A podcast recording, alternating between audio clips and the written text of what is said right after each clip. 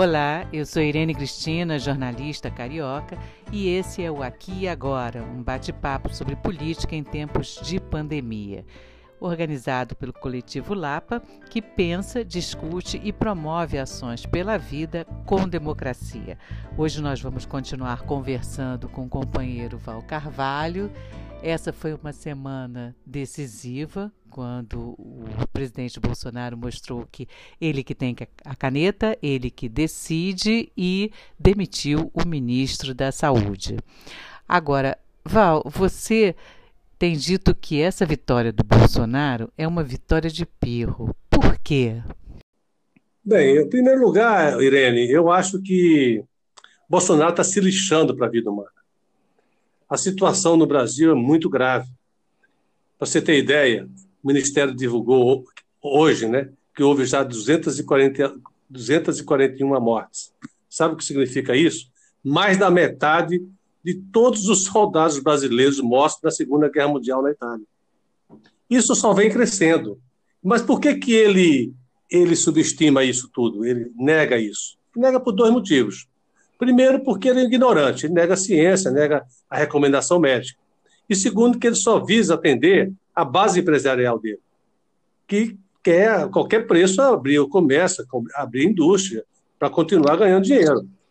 Uma notícia que eu vi hoje é que um grupo de empresários de Alagoas estava até planejando matar o governador, para poder a, a, acabar com a. ameaçando, melhor dizendo, né? para poder abrir, acabar com o isolamento social. Então, essa vitória que ele teve no imediato ao tirar a bandeira gerou uma reação muito grande que a população já hoje já se convenceu da, da, do isolamento. Uma, uma, uma, pesquisa anterior deu 72% a favor do isolamento. Agora estou vendo hoje, agora, dia 18, uma, uma informação do Datafolha, que 79% da população defende que a, a, punição contra quem viole a quarentena. Pois Isso é, é 80% da população. Está aumentando, né? Só aumentando. É, 80%. Quer dizer, ele está falando para quem? Ele está falando para uma base fanática, que também essa população está começando a perceber que, é que age como uma seita suicida, que vai seguir a ele, seguir o Bolsonaro até a morte, e quer que levar a população junto. Então, esses empresários que vivem em torno do Bolsonaro, que têm essa concepção que não tem nada a ver com, com a sociedade nem com a, com a vida humana, eles representam um atraso, um retrocesso muito grande. Por exemplo, o Paulo Lema, que é o maior empresário do Brasil, fez gracinha recentemente citando uma sabedoria chinesa antiga de que toda crise é, é, cria várias oportunidades. E certamente que ele não estava pensando nas oportunidades da solidariedade social, nas oportunidades da cooperação internacional que Bolsonaro e Trump são contra, e muito menos na, nas oportunidades de fortalecer a saúde pública para o atendimento da população. Ele está só pensando nas oportunidades de ganhar dinheiro com a crise, como fizeram os banqueiros que receberam 1 trilhão e 200 bilhões do governo, através do Banco Central, para pagar títulos pontos que não serve para nada. Entendeu? Em plena crise que precisa pagar eh, hospital, criar o SUS, renda mínima e etc.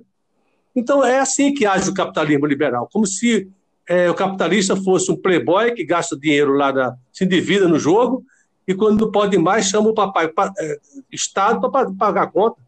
Foi assim na crise de 2008, nos Estados Unidos, que o, o, o governo americano gastou trilhões para poder tirar os bancos do prejuízo. Então, essa é a situação que eu coloco, né? Quer dizer, não há, não há como combater a pandemia seriamente sem afastar Bolsonaro do poder, da presidência. Claro. Não existe. Claro.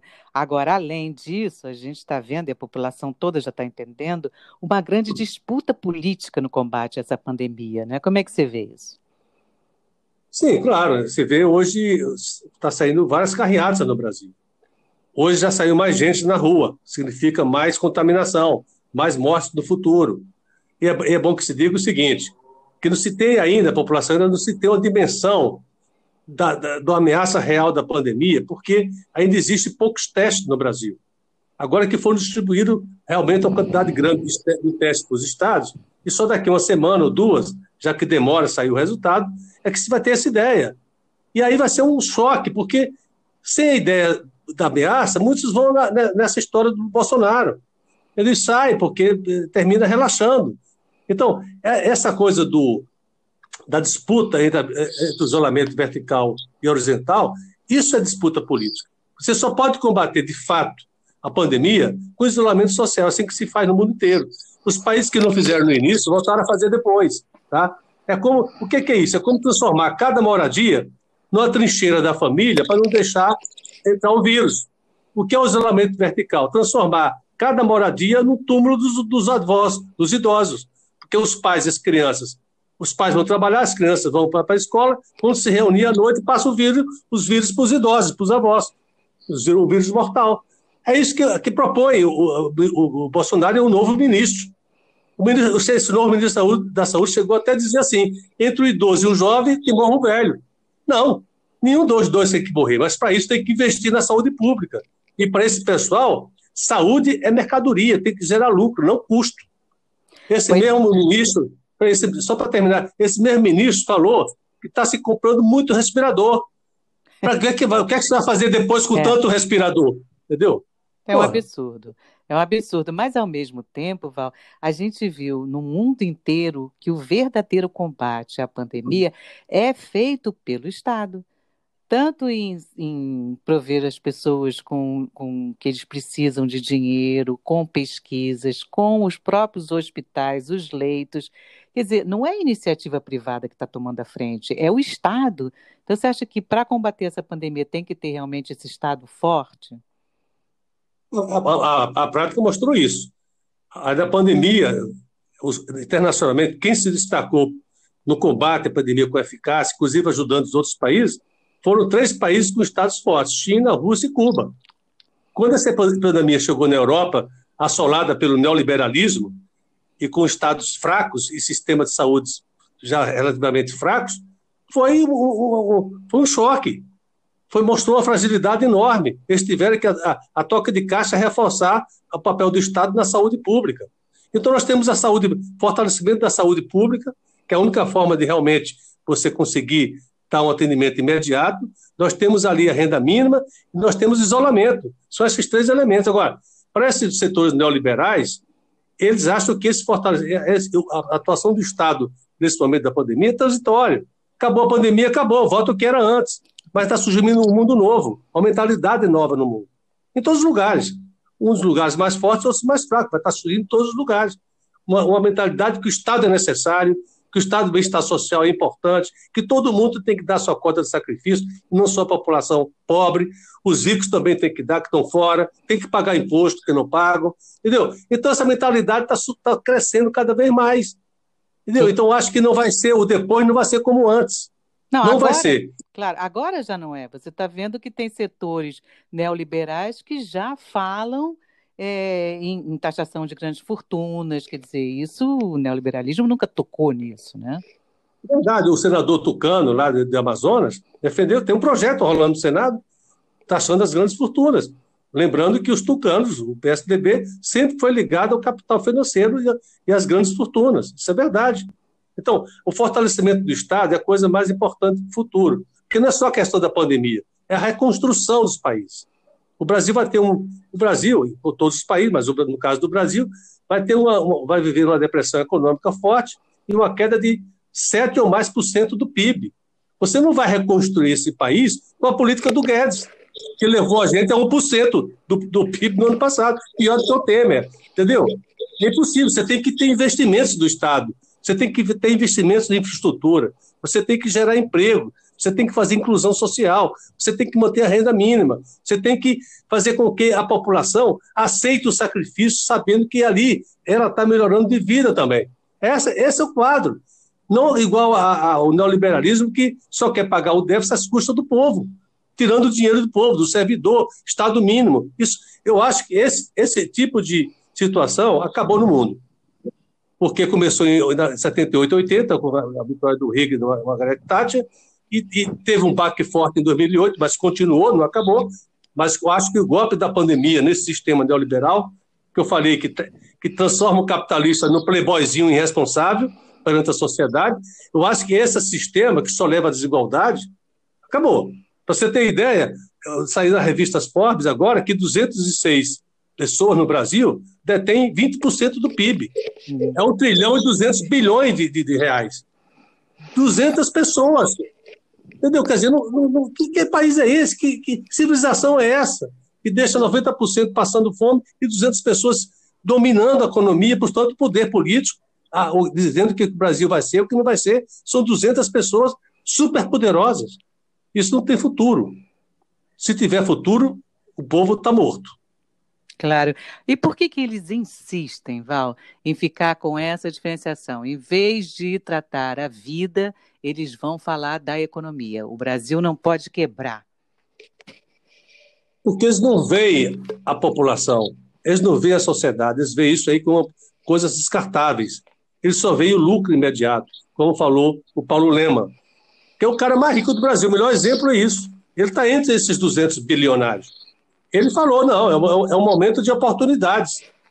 Entendeu? Não oportunidade de povo tratar da saúde, criar um estado de bem-estar social, mas dele ficar mais rico. Esses, esses, empresários que ameaçam até o governo da, da, da, de Alagoas, eles só querem abrir o shopping para continuar enriquecendo. Ah, mas a, a, população vai se contaminar. Ué, mas isso é da vida. Mas os velhos vão morrer, ué. Mas os velhos são mais fracos, não tem jeito. É da vida. É assim que eles encaram. Eles não têm respeito pela vida humana. Não tem. O capitalismo liberal, ele só vê o capital abstrato, o lucro abstrato. Não tem ali, por trás do capital, não tem as pessoas. É um capital sem responsabilidade social nenhuma. Não existe pessoas por trás, por trás, por trás, por trás disso. Não existe. Não existe vida, não existe futuro, não existe educação, não existe nada. Tudo é mercadoria, tudo. Então é assim que é a sociedade capitalista neoliberal. Isso está sendo enfrentado. Tá, uma mentalidade, mentalidade está crescendo. Por enquanto é mentalidade, mas está sendo já é, trans, trans, transformado em investimentos na área do setor público de saúde. Mas acredito que isso vai se transformar de novo no papel de Estado na economia, entendeu? Novo, como aconteceu depois de 29, 1929, antes da crise de 29, era o capitalismo liberal, exatamente como é isso aí. Agora, depois da crise de 29, começou a surgir um capitalismo, um Estado regulando a economia, é, é, estimulando a economia, um Estado indutor que chama, criando uma rede de proteção social. Eu acho que é isso que vai ser retomado.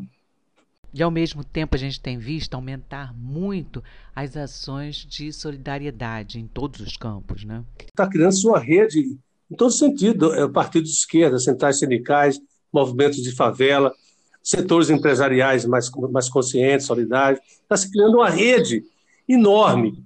Então, o que, é, o que significa isso? Significa ação de solidariedade, de, de fraternidade com os mais pobres. Isso vai fortalecer essa mentalidade que eu estou falando para você.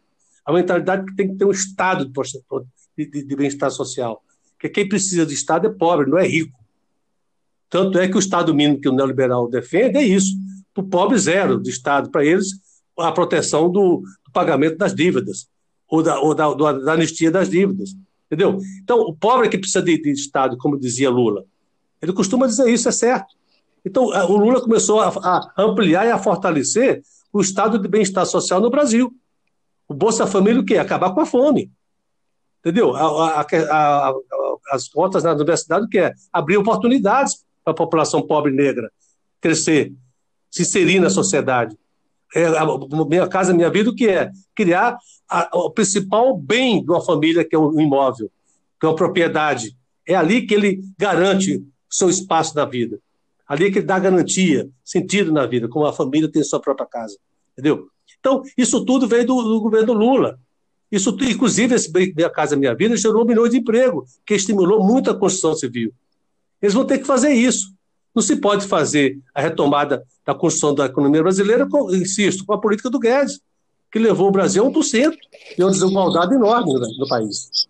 Nós prestamos uma solidariedade, e nessa solidariedade nós procuramos conscientizar as pessoas, não eleitoralmente, mas conscientizar do que é a pandemia, que falta informação. O Brasil vive uma, uma pandemia de desinformação, né? por conta do governo, Bolsonaro e tudo mais. Então, nós temos que informar, informar cientificamente o que é a pandemia, mostrar a importância de, da população manter-se organizada no futuro para garantir que o Estado continue garantindo a renda mínima, acabando com a fome e gerando emprego. Esse é o discurso que a gente faz.